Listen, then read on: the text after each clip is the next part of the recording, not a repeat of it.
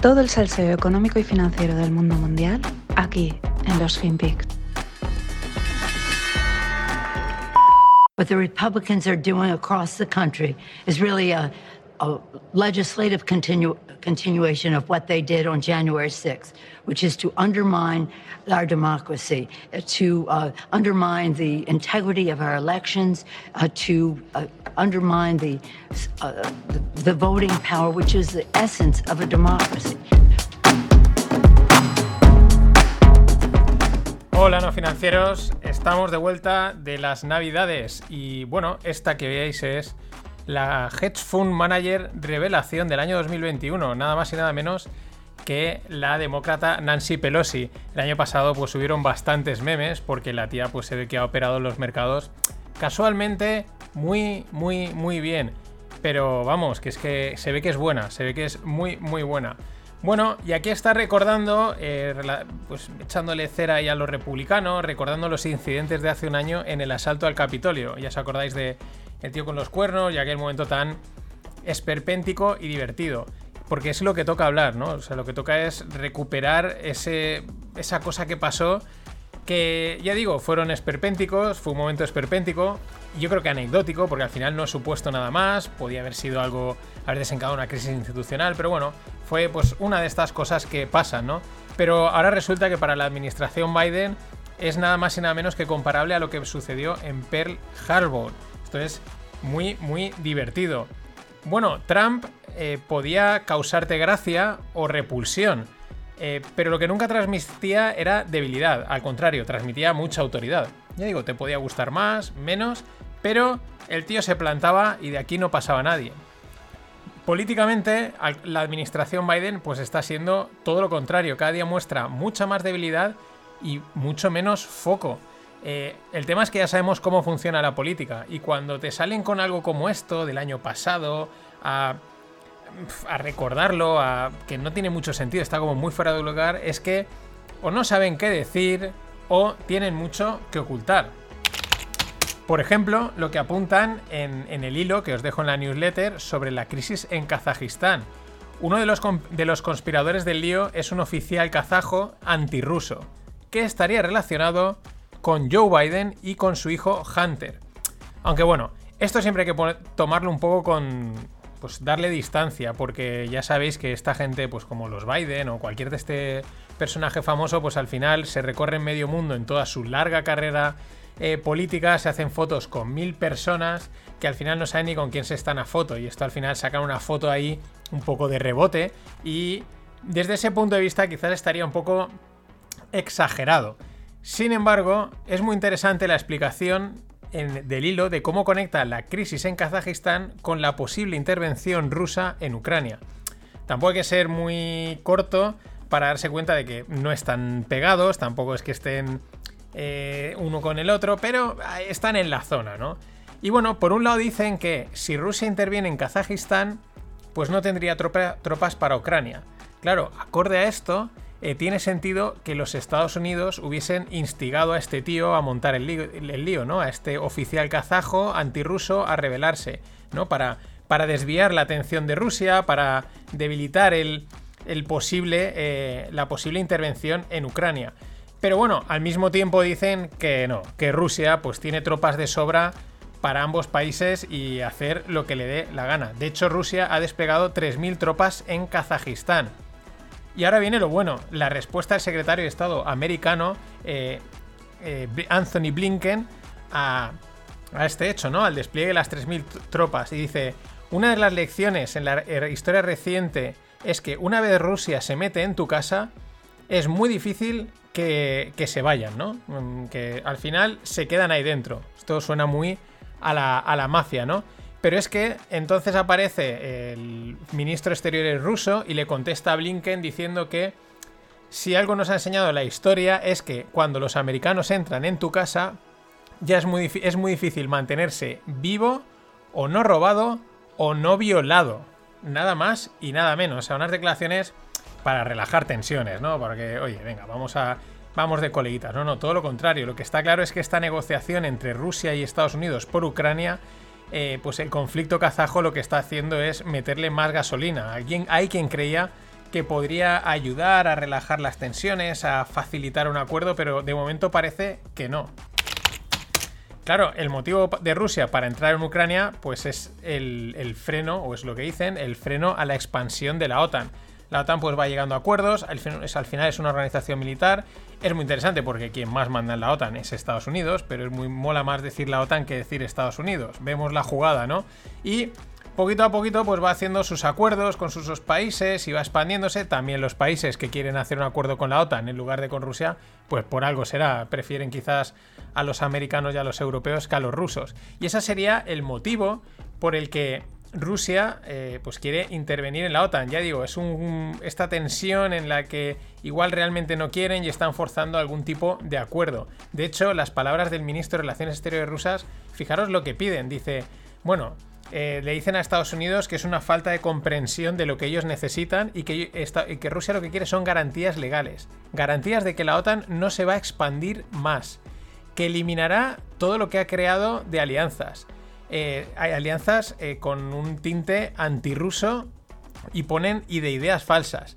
Y que tienen que recuperar las fronteras de 1997. Mm, claro, a la hora de pedir, pues tú la virtud de no dar, ¿no? Pero los rusos pues piden y no, no ceden ni medio centímetro. Pero claro, ¿quién lo haría ante un Biden rememorando el 6 de enero del 2021 como si fuese Pearl Harbor? Y claro, mientras el gigante asiático a la suya, es decir, China. Eh, os dejo en la newsletter porque entrad y vedlo. Y si no, buscadlo, es espectacular. Yo he visto el otro día por Twitter, había oído algo de un lanzamiento de un misil en China. Eh, un sol artificial. Digo, ¿pero qué historia es esta? Digo, ¿esto será alguna de estas cosas fake news, alguna cosa así rara que han sacado? No, no, no, no, no. El vídeo es espectacular. Han lanzado un sol artificial. Hay quien dice que es un cohete o lo que sea. Porque el vídeo es una bola de fuego que se ve como despega del suelo en el horizonte y sube. Eh, parece un sol, pero te das cuenta que no es un sol, porque realmente no, no, está iluminando tanto. Pero es espectacular eh, lo que sea eso, ya digo. Y no es ningún montaje, es un sol artificial, no sé qué, historias quieren. Eh, el tema, ¿cómo les gusta no armar escándalo a los chinos mientras están liando por un lado y tal? Todo lo contrario que los yankees, ¿no? Que llega el Steve Blinken, el Anthony Blinken, perdón, y dice y les larga esta a los rusos y la lía gorda y los chinos de momento de calladito, ¡pum! Vamos a lanzar esta cosa rarísima, tenéis que verlo, de verdad, un sol. Es una cosa eh, acojonante. Y además, así al mismo tiempo, pues yo creo que ellos consiguen que no les dé mucho la vara, que no les incida mucho en el tema del mercado inmobiliario, que sigue lanzando cifras de contracción preocupante. De hecho, eh, la semana pasada se suspendían otra vez las acciones de Evergrande porque le ordenaban demoler 39 edificios de una promoción en Hainan. La típica isla artificial, etcétera, pues todo recién construido, super guay, con 39 edificios. Y es que, pues ya lo sabemos, el refranero español no falla y dice que a perro flaco todos son pulgas.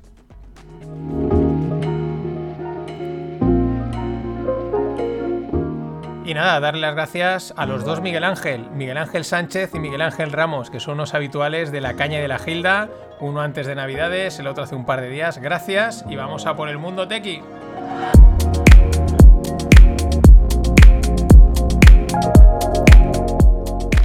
Bueno, esta es una noticia que se me, se me olvidó comentar en el podcast de arranque, pero la tenía ahí guardada porque había que darle un poquito más de, cariño. Globo, sí, la startup de delivery española, eh, creada en Barcelona, pues ha sido vendida a lo largo de estas navidades a la alemana Delivery Hero. Eh, bueno, esto es un tema que ya se venía eh, cociendo, ¿no? Se había hablado, habían habido conversaciones. De hecho, Delivery Hero ya era propietaria de un porcentaje de acciones de, de, Globo bastante importante. De hecho, ahora lo que ha hecho ha sido quedarse con otro 40 y pico por ciento de las acciones en una operación mediante canje de acciones. Esto es también interesante, eh, porque mm, el dinero es el dinero y una acción vale lo que vale, pero no es lo mismo que a mí me des el dinerito suelto que que me des acciones. Pero aún así es una operación importante, eh, porque valora la compañía española en nada más y nada menos que en 2.300 millones frente a los 24.000 millones que tiene de valoración Delivery Hero. Ojo, porque ahora es invertible. O sea, bueno, es invertible Globo para cualquier persona. ¿Por qué? Porque Delivery Hero cotiza en la bolsa alemana, así que está la cotización creo unos 80 dólares, 80 euros, así que podéis ir y ya podéis invertir. Es una, es una de las cosas buenas. Pero los números, para poner la operación en contexto económico, pues Globo se vende por 2,3 billones eh, americanos cuando negocia 3 billones en mercancías, es decir, lo que les encargan de comida y tal y cual, porque ya no es solo comida, es cualquier tipo de pedido, en delivery 3 billones. Eh, las comisiones son de 800 millones de euros. Es decir, eh, la empresa se ha vendido por aproximadamente tres veces las ventas. Estas cifras son las que molan tener, para así luego haces una valoración rápida de, bueno, pues otro delivery, ¿por cuánto se venderá? Pues si factura tanto, pues si tiene estas comisiones en global, pues por tres veces, ¿no? Un e-commerce, pues más o menos se suele vender a veces a un, a un año de facturación, una cosa así. Pero, pero recordemos que es un canje de acciones. Los alemanes han soltado acciones y no la pasta. Y el foco cripto eh, sigue en. está en los mercados. En, los mercados, en las cotizaciones. Eh, la novedad es que para mí la corrección está siendo un sangrado lento. Está siendo eh, poquito a poco con la excepción de algún golpe, como el que vimos hace ahora un mes, que de repente en un día cayó un 20%, un 17% y se recuperó, pero está siendo como muy poquito a poquito. Sin darse cuenta, pum, pum, pum, pum, el precio de Bitcoin se ha ido desinflando desde los 69.000 de mitad de noviembre hasta los 40.000 actuales. Y en consecuencia, pues el resto del mercado de cripto le sigue, quitando alguna excepción, pues van todos a la par de lo que marca Bitcoin. De momento, pintan bastos.